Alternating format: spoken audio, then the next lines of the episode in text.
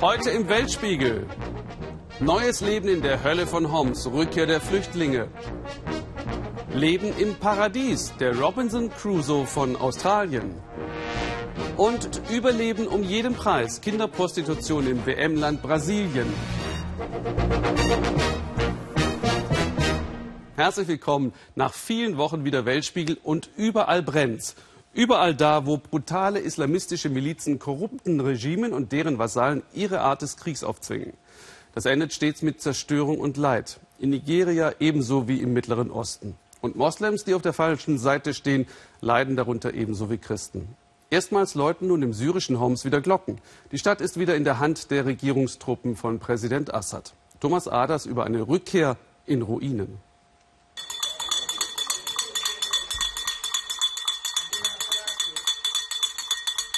Kirchenläuten im Handbetrieb.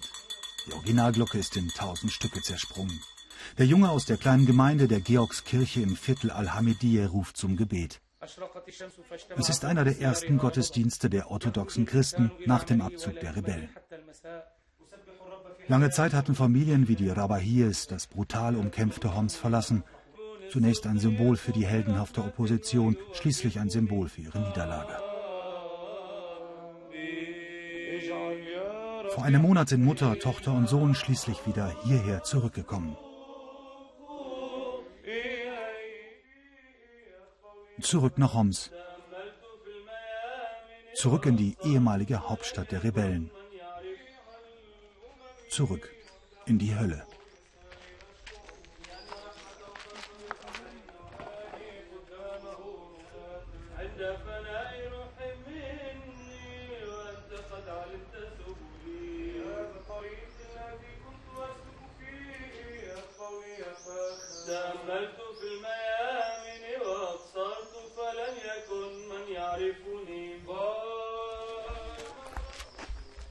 Priester Tenasis Makur, geboren in Homs, ausgebildet in den orthodoxen Klöstern Griechenlands. 2000 christliche Familien hatten vor dem Bürgerkrieg allein im Viertel Al-Hamidiyeh gewohnt. Die Kirche des heiligen Georg war ihre Heimat. Der Wiederaufbau wird Jahre dauern, doch die uralten Holzschnitzereien sind verloren.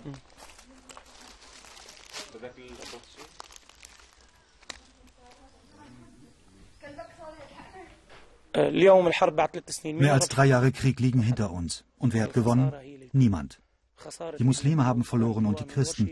Und Syrien hat sein geschichtliches Erbe verloren.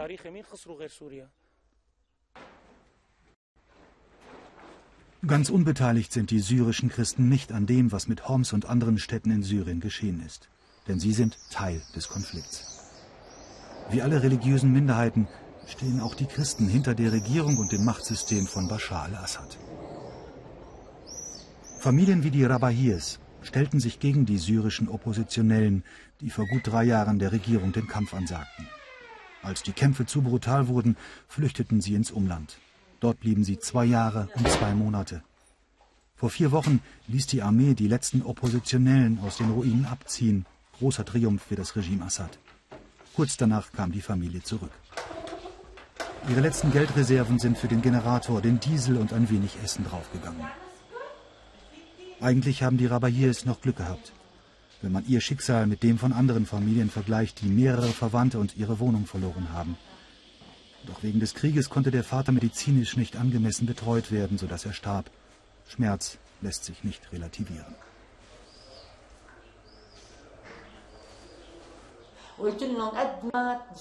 Ich habe immer daran geglaubt, dass wir zurückkehren werden in unsere Wohnung. Wie schlimm es auch sein mag, ich werde bleiben für immer. Wir können schon einen Tee kochen und sogar ein wenig duschen.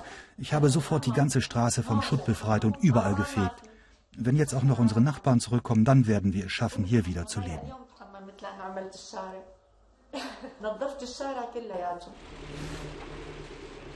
Homs in Teilen dem Erdboden gleichgemacht, Aleppo zerstört, über 150.000 Menschen gestorben, der Preis des Bürgerkriegs. Doch im Christenviertel von Homs glaubt man, nun das Schlimmste hinter sich zu haben. Die Armee hat die drittgrößte Stadt wieder unter ihrer Kontrolle, nicht zuletzt dank der Schützenhilfe durch die libanesische Hisbollah. Eine andere christliche Gemeinde im Stadtzentrum. Mittagessen für die Bedürftigen. Gespendet aus anderen Vierteln, die kaum in Mitleidenschaft gezogen sind. Noch sind nicht viele Christen zurückgekommen in ihre Heimatstadt, vielleicht 500 Menschen. Solche, die sich ein Leben außerhalb von Homs nicht vorstellen können. Solche, für die ein Sieg von Bashar al-Assad Hoffnung bedeutet.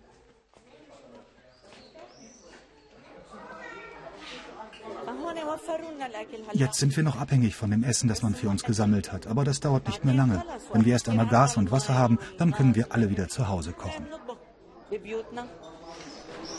Das Leben kehrt zurück in die Gassen von Homs, in denen man 30 Monate lang nur Detonationen und Gewehrschüsse gehört hatte. Christina Rabahie hofft, dass sie bald wieder einen Job findet. Von Tag zu Tag mehr Heimkehrer. Gerade kommt wieder ein Minitransporter an mit dem ganzen Hab und Gut dieser Familie.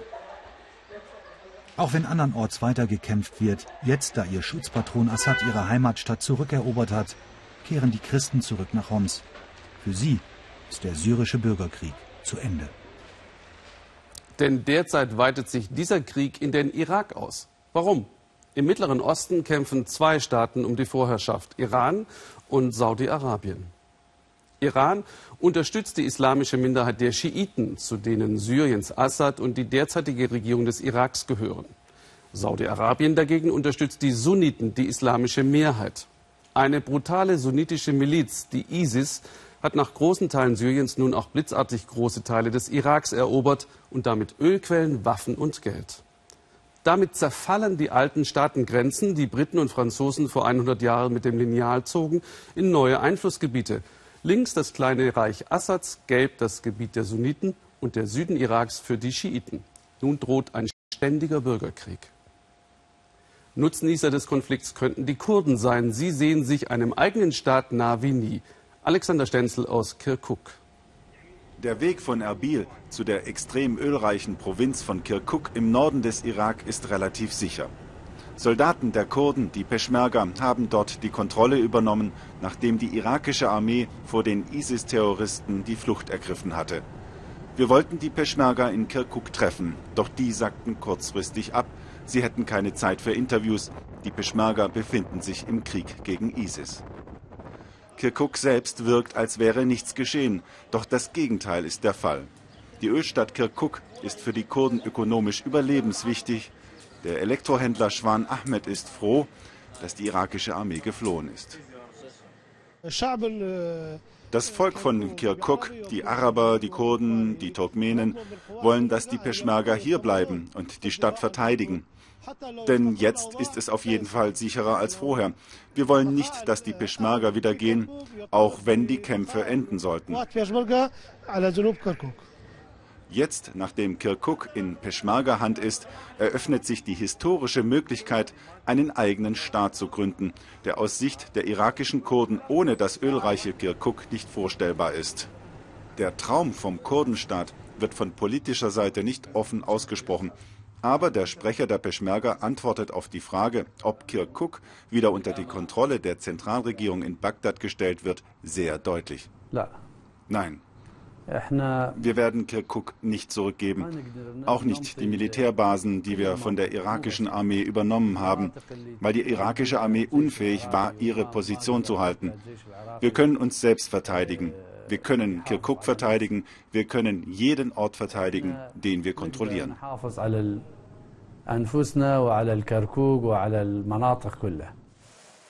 Über der Zitadelle von Erbil weht nicht die irakische Flagge, sondern nur die der Kurden.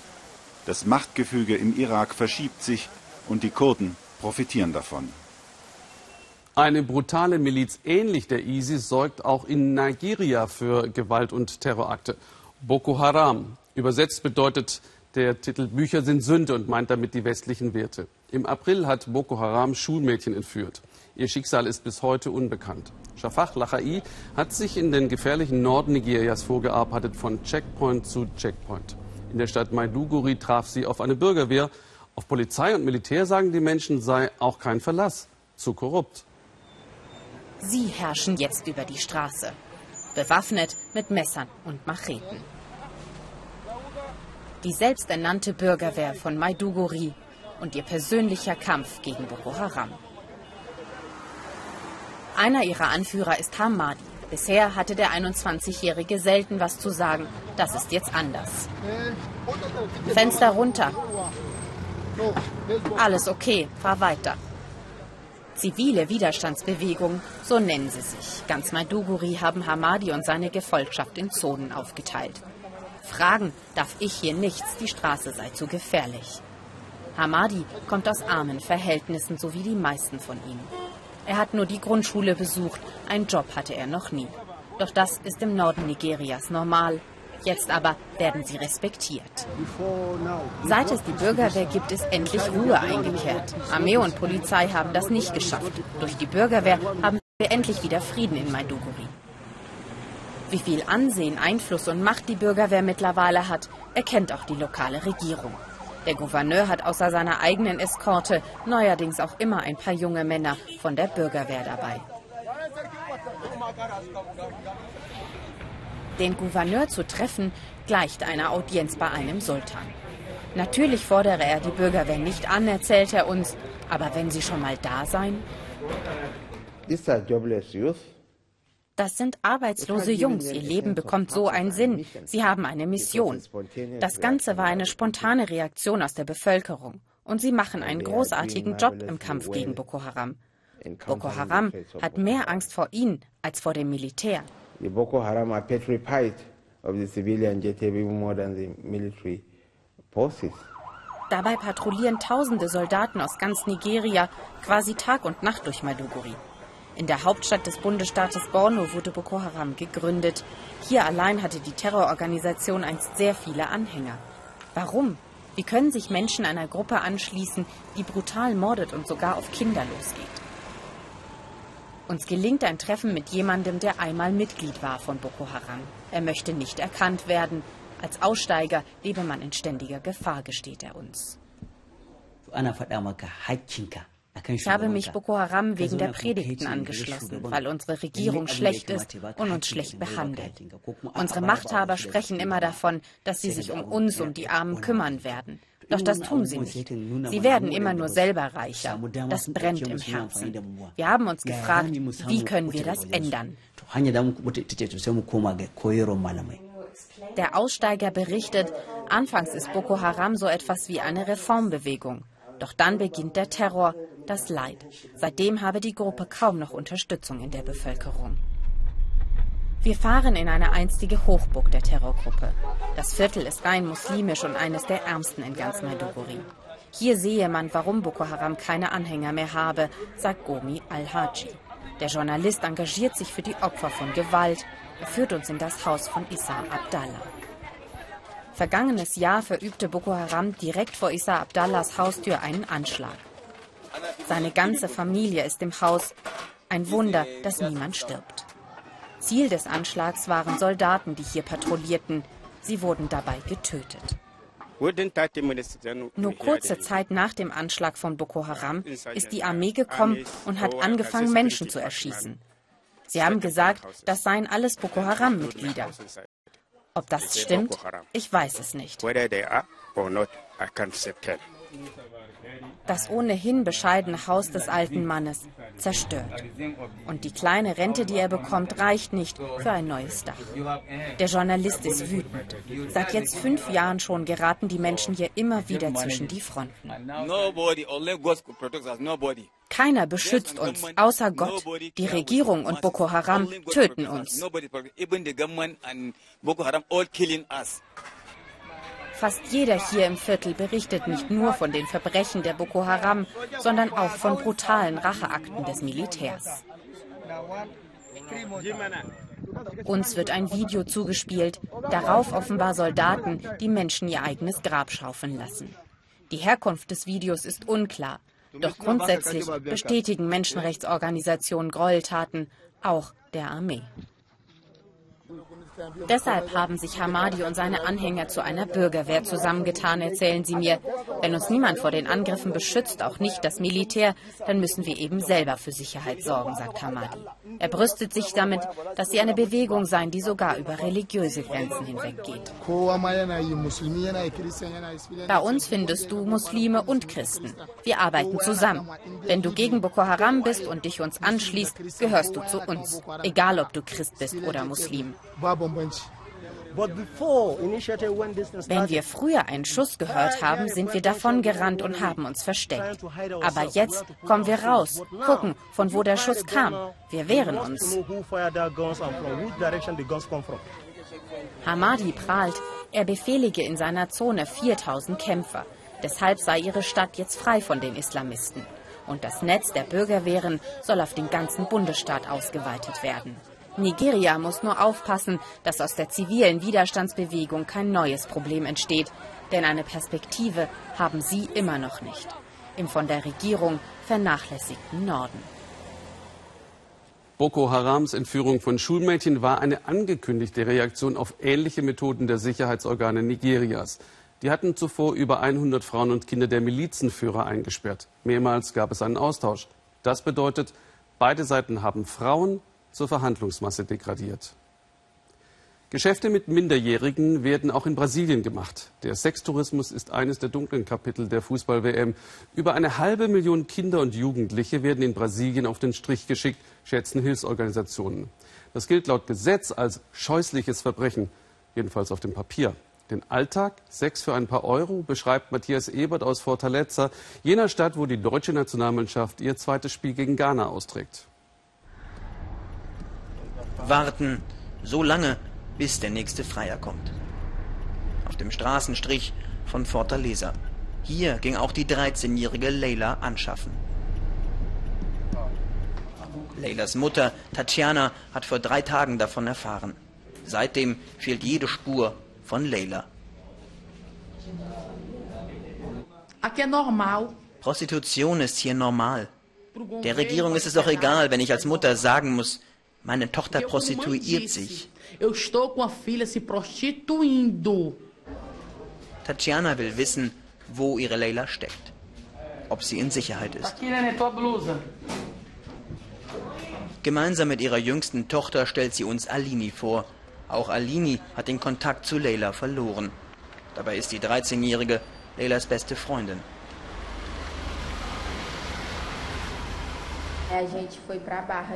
Beim ersten Mal sind Leila und ich an die Strandpromenade gegangen und die Männer gaben uns drei Euro für den Sex. Ich habe bis heute Angst und weine jedes Mal. Leila auch. Oft kaufen uns die Freier Kokain, damit wir die ganze Nacht durchhalten.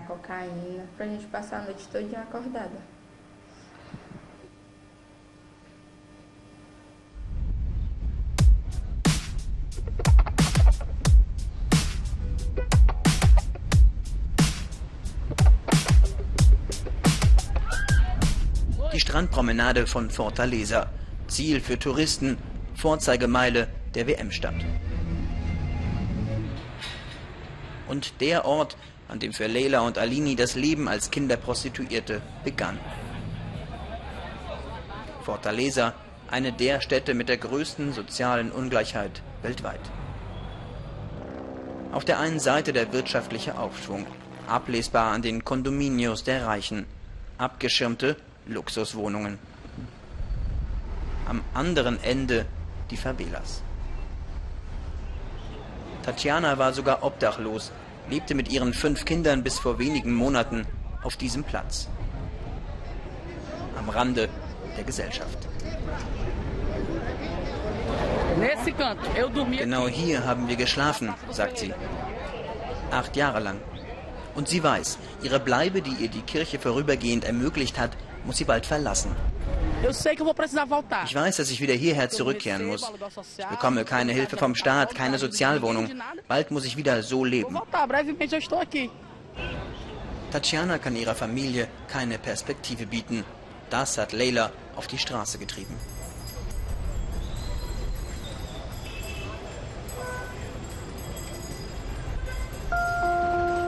Mädchen wie sie aus den Favelas gehen auf den Strich, weil sie das schnelle Geld suchen. oder einfach nur, weil sie hungern. Pro Nacht machen sie rund 70 Euro. Dafür lassen sie sich vieles gefallen. Wir treffen Iana. Sie erzählt uns von der Macho-Kultur der Brasilianer. Davon, wie aggressiv die Freier mit ihr umgehen, immer öfter.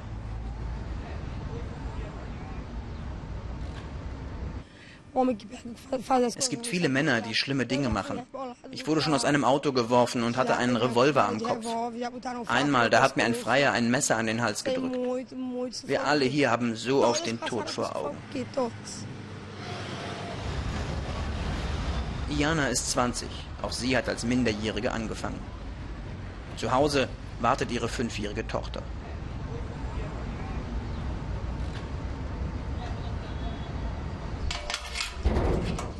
Zurück bei Tatjana. Sie weiß endlich, wo Leila steckt. In einem Heim für Kinderprostituierte. Heute der erste Besuch. Mit dabei Sozialarbeiter Antonio. Er hat das Treffen zwischen Mutter und Tochter vermittelt und steht Tatjana bei. Hallo, wir wollen Leila besuchen.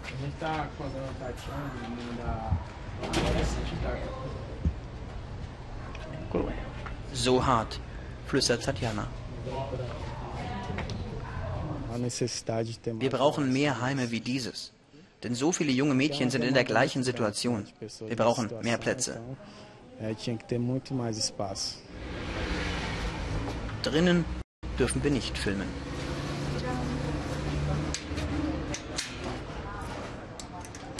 Ins Heim will auch Alini.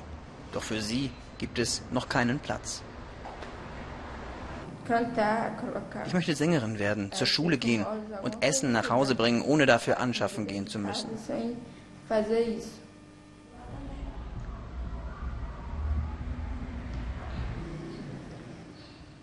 Ein Leben ohne Prostitution.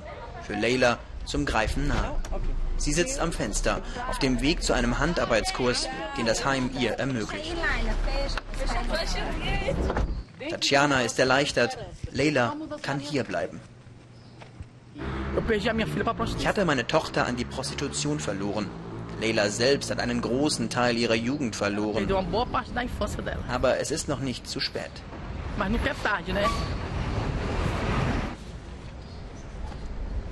Tatjana weiß, Leila hat eine bessere Zukunft ohne ihre Familie, die wohl bald wieder auf der Straße leben muss. Und die Väter der Mädchen scheint es nirgendwo zu geben.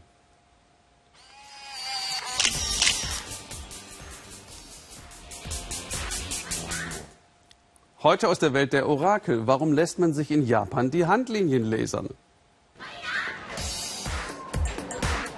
Wünschen, beten, Götter ehren. Ihr Glück ist den Japanern heilig. Unglück hingegen bringen verschwurbelte Linien, besonders die in der Hand. Kein Problem. Dr. Matsuoka macht neue. Alles wird gut. Und ist mir noch zu helfen? Meine Hand verrät, ich habe wohl noch nie richtig gearbeitet und äh, das andere ist, da kreuzt sich was im Handballen. Ich muss also aufpassen mit meiner Gesundheit. Und die Japaner glauben nun wirklich, sie könnten sich einfach so ins Glück lasern. Und ob die Büroangestellte Takako Kojima kennt sich schon aus mit Eingriffen. Sie hat kein Glück in der Liebe und will auch hier nachhelfen. Einmal bin ich schon geschieden. Jetzt lasse ich mir eine Hochzeitslinie hinzufügen. Ich hoffe, dass ich dann mehr Glück habe. Des Chirurgen Reich, ein Traum in Pastell. Nur drei Minuten und die Handarbeit sitzt. Was er wohl alles so machen könnte. Aus mir. Doch zurück zu den Handlinien. Kurz nach einer Operation hat ein Patient mir mal geschrieben, dass er groß im Lotto gewonnen hat. Hier sehen Sie, ich habe selbst die Kaiserlinie. Hier, hier und hier. So ist das bei mir, von Natur aus.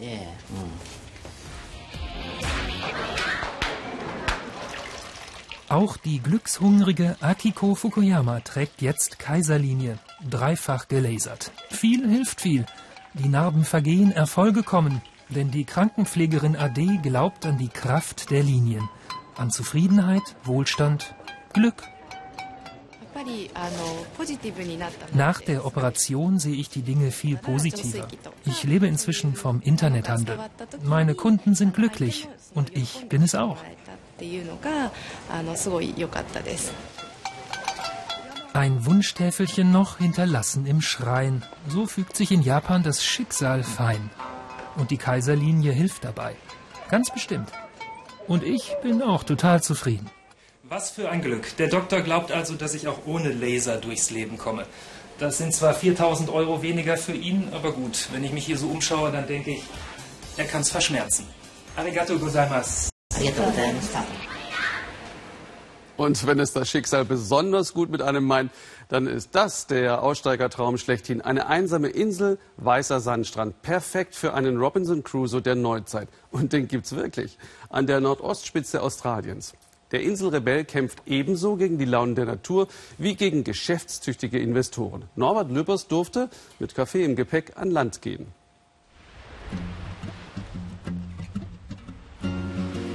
Robinson Crusoe hätte sich hier wohl gefühlt. Kein Kannibale und kein Tourist weit und breit. Quasimodo ist der einzige Vierbeiner auf der Trauminsel und sein Herrchen der einzige Bewohner.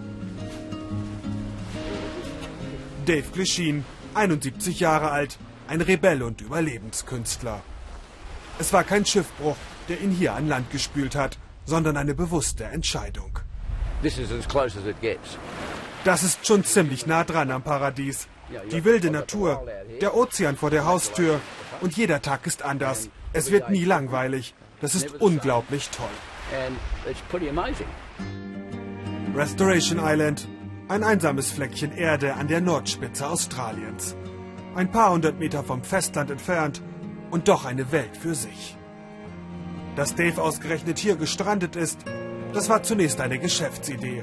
Er will den Tourismus auf die Insel bringen, doch dann verliebt er sich in das Leben als Aussteiger. Ich komme aus einer Kreditkartengesellschaft, in der ein Stück Plastik Probleme lösen soll. Aber das bringt gar nichts. Du kaufst dir Dinge, die du eh nicht brauchst. Was du wirklich brauchst, das hat nichts mit Geld zu tun. Absolut gar nichts. Sondern mit dem hier. Eigentlich läuft Dave nackt auf der Insel herum. Für uns macht er eine Ausnahme. Seit 17 Jahren lebt er nun mit und von der Natur. Ein Jäger und Sammler, der sich sein Essen mit der Speerspitze erbeutet. Knochenarbeit.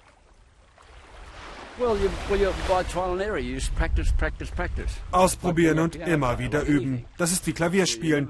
Du wirst nie ein Experte, wenn du nicht irgendwann mal anfängst. Aber zum Glück habe ich einen Kühlschrank und kann die Fische einfrieren. Aber frisch ist am besten. Unter Kokospalmen hat sich Dave seine Festung gebaut.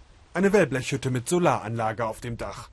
Ringsherum wachsen Bananen, Mangos und Zitronen und im Kräutergarten gibt es Chili und Ingwer. Doch ganz auf die Errungenschaften der Moderne will Dave nicht verzichten. Kühlschrank und Küchengeräte müssen sein. Genauso wie Salz, Pfeffer und Kaffee. Dinge, die er sich alle paar Wochen vom Festland holt. Heute gibt es Garnelen, die Dave nicht selbst gefangen hat. Solche Spezialitäten bekommt er von befreundeten Fischern. Bezahlt wird mit selbstgebrautem Bier. Handeln würde ich das nicht nennen. Ich habe mein Bier und Sie die Garnelen. Würden wir richtig handeln, wäre das illegal. Also beschenken wir uns gegenseitig. Der Aussteiger mit Rauschebart. Das war Dave nicht immer. Früher war er Finanzmanager in Sydney und investierte erfolgreich in Goldminen. 1987 dann der große Börsencrash. Dave verliert alles. Die Firma, die Millionen. Und die Familie verlässt ihn. Die Insel ist seine Rettung.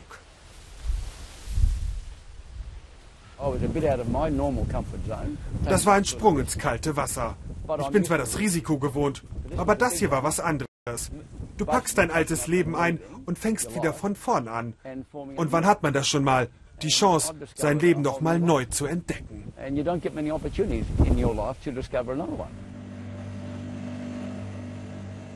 Die Welt da draußen, die sieht Dave nur noch selten. gegenüber auf dem Festland liegt Lockhart River. Hier hatte Dave vor 17 Jahren das erste Mal direkten Kontakt mit Australiens Ureinwohnern. In der 600-Seelen-Gemeinde ist Dave eine kleine Berühmtheit. Doch das war nicht immer so. Am Anfang haben die Aborigines mich gehasst, erzählt Dave. Sie dachten, der weiße Mann will ihnen die Insel wegnehmen, ihr Land, wie so oft in der Geschichte. Es hat Jahre gedauert, bis sich Dave das Vertrauen der Aborigines erarbeitet hat. Wenn du so ankommst wie ich zunächst, ignorant und mit deinem weißen Wertesystem, das funktioniert hier nicht. Und das musste ich lernen. Und verstehen, wie wichtig das Land für die Aborigines ist, dass sie eine viel tiefere Verbindung dazu haben. Zurück auf Restoration Island. Auf der Trauminsel gibt es auch miese Tage. Mit Regen, Tropensturm und meterhohen Wellen. Doch Dave kämpft nicht nur gegen die Launen der Natur, sondern auch gegen die Geschäftspartner von damals, mit denen er ursprünglich die Insel touristisch erschließen wollte. Sie wollen jetzt, dass er verschwindet und Platz macht für ein Luxusressort. Dave droht die Abschiebung aus dem Paradies. All diese Regeln bremsen doch nur. Zu viele Leute haben Angst. Aber wenn wir die Lust aufs Abenteuer verlieren, dann haben wir keine Zukunft. Ab und zu müssen wir Regeln brechen, damit etwas Neues entsteht. Dave will bleiben. Die Insel habe einen neuen Menschen aus ihm gemacht. Und das will er sich nicht so leicht nehmen lassen.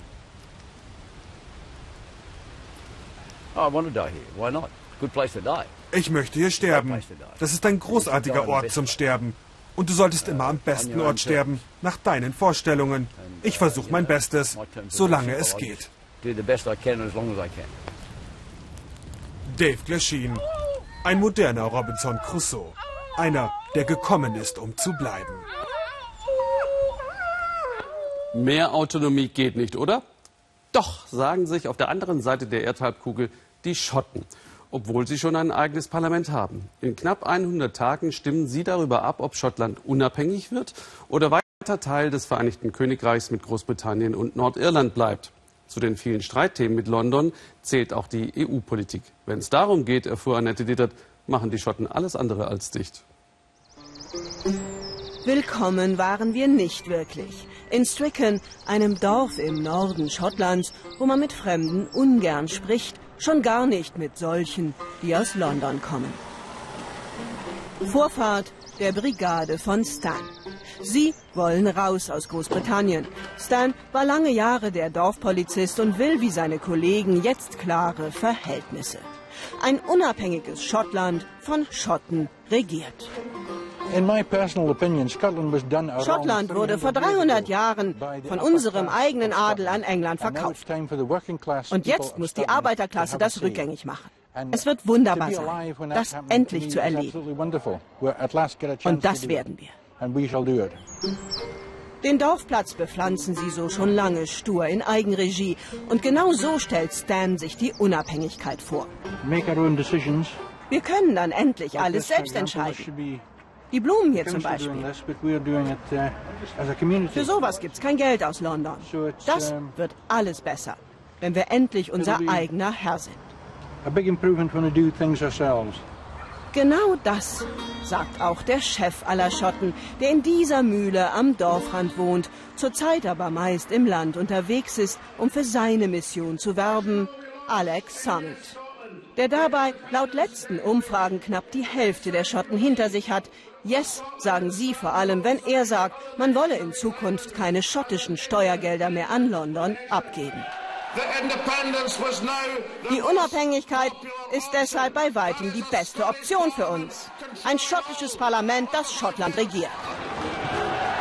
Summons Gegenspieler dabei, der britische Premier David Cameron. Der beste Gegner, den er sich hätte wünschen können. Denn David Cameron steht für all das, was die Schotten an England so gar nicht leiden können. Cameron ist ein Konservativer. Er ist stolz darauf, zur englischen Elite zu gehören und das kommt nicht gut an bei den Schotten. Sie finden ihn arrogant. Seine Person ist so das größte Problem derer, die drin bleiben wollen. Auch deshalb, weil er seinerseits vielleicht raus will. Nicht aus Großbritannien, sondern aus der EU, wo er immer wieder den einsamen Helden spielt. Das wiederum, raus aus der EU, wollen die Schotten so gar nicht, die sich kulturell und traditionell viel stärker als Europäer fühlen. Yes. Was wir in den nächsten Wochen sehen werden, ist ein Alex Salmond, der genau das pushen wird. Wenn ihr Schotten in der EU bleiben wollt, dann ist der einzige Weg, tretet aus aus Großbritannien, denn sonst werdet ihr am Rockschoß der Engländer rausgeschleift. So weit, so gut für Alex Hammond, den Schottenchef, der fest daran glaubt, dass die Zeit für ihn arbeitet. Zurück in seinem Dorf treffen wir dann aber auf Peter, den Großbauern. Der Alex Harmon für einen Abenteurer hält, der Schottland vor die Wand fährt. Und das mit der EU sieht er auch genau anders herum. Das ist doch genau das größte Problem, was wir mit der Unabhängigkeit hätten. Wir müssten doch erst wieder neu verhandeln, um in die EU einzutreten. Und das kann Jahre dauern. Und so etwas ist doch nicht gut für uns. Jeder Bauer, den ich kenne, braucht die Subventionen aus Europa. Und er steht damit nicht alleine. Das Dorf ist gespalten. Die, die gegen die Unabhängigkeit sind, bleiben nur lieber hinter verschlossenen Türen, trotz der Blümchen von Stans Brigade an jeder Wand. Stans Truppe sitzt übrigens nach getaner Arbeit jetzt im Pub und das siegessicher. Sie glauben einfach, die besseren Argumente zu haben. Und deshalb bin ich ziemlich zuversichtlich, dass die Schotten im letzten Moment das Richtige tun werden. Wir haben ja auch nichts zu verlieren. Auf die Freiheit. Schlachtrufe, die der bodenständigere Dorfbauer draußen lieber überhört. Das ist die wichtigste Abstimmung, die wir in diesem Leben haben werden. Der Ausgang dieses Referendums wird das Leben unserer Kinder und Enkel bestimmen. Wenn man jetzt den falschen Weg einschlage, gäbe es kein Zurück mehr. Stattdessen jahrelange Unsicherheit über das Verhältnis mit dem Rest England hinter der nach 300 Jahren wieder neu entstehenden Grenze. Danke fürs Zuschauen. Wir sprechen uns auf Twitter und Facebook. Wir freuen uns auf Ihre Kommentare. Hier geht's weiter mit der Tagesschau und den letzten Neuigkeiten aus dem Irak. Einen schönen Abend noch im Ersten.